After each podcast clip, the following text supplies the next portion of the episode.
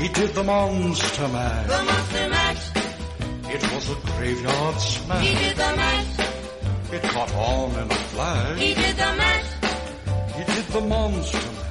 Buenos días, buenas tardes o buenas noches, ya sabéis, dependiendo de la hora que estéis escuchando esto. Estos son 31 días de terror, ya sabéis que esto viene de la web del Pájaro Burlón, estamos en www.pajaroburlón.com y también estamos en www.ivox.com y aquí estoy, soy Víctor y estoy repasando durante todo este octubre, cada día, una película de terror desde los años 30 hasta la actualidad. Y hoy vamos a hablar de una película como es La Posesión de 1981.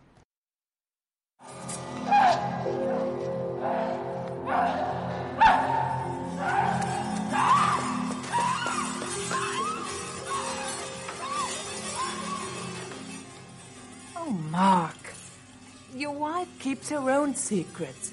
Make her talk to me. It'll be the way that she wants. Tell me.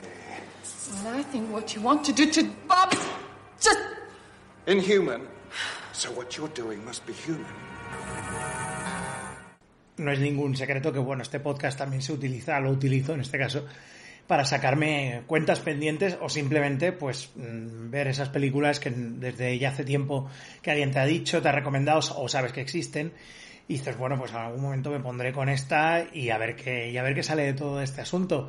Y La Posesión, la peli de Andrés Zulaski eh, de 1981, esta coproducción entre Francia y lo que en aquel momento era la Alemania Occidental, pues era una de esas películas, un- una de estas que siempre te dicen, joder, es que es más que peli, es experiencia, es una película con un resultado muy en concreto que provoca unas cosas muy concretas en el, en el espectador o espectadora y que bueno, es, no es de las de me voy a, a ver qué veo esta tarde, ¿no? Para echar unas risas, ¿no? Sino es de las de cogerte una tarde y decir, bueno, pues vamos a ser conscientes de que ahora voy a ver esto, ¿no? Y que puede que no sea digamos, no sea lo más fácil del mundo ni que te lo esté poniendo lo más, eh, lo más, eso en ese caso, pues te esté haciendo lo más fácil del mundo el, el absorber esta película.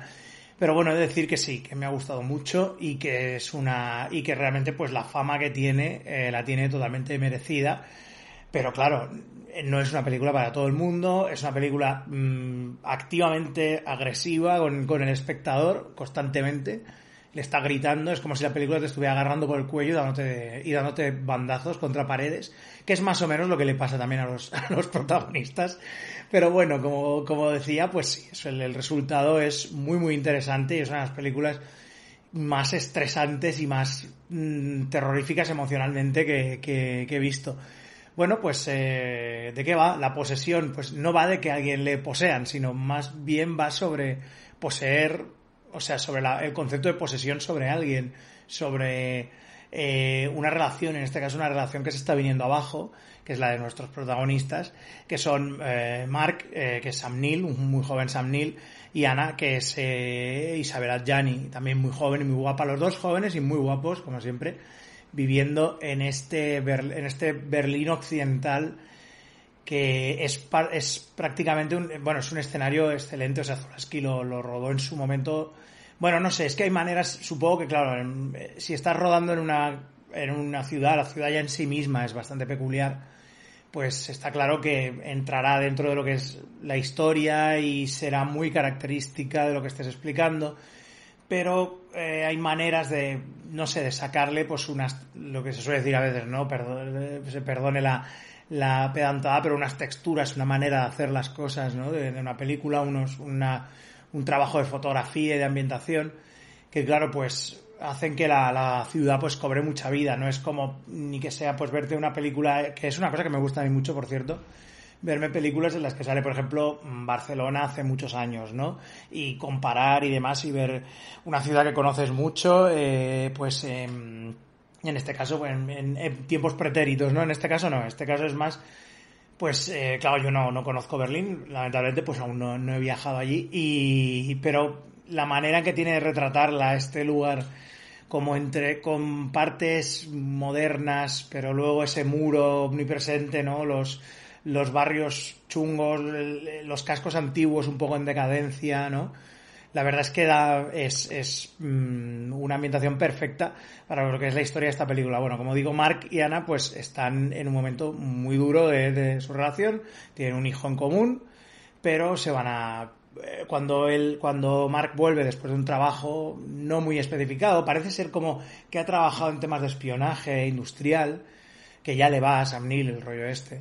Eh, pues claro, ha estado mucho tiempo fuera de casa y Ana le dice, mira, yo mm, has estado mucho, mucho tiempo y he estado evaluando sentimientos y preferencias y, mis prioridades y yo creo pues que tendríamos que dejarlo, ¿no?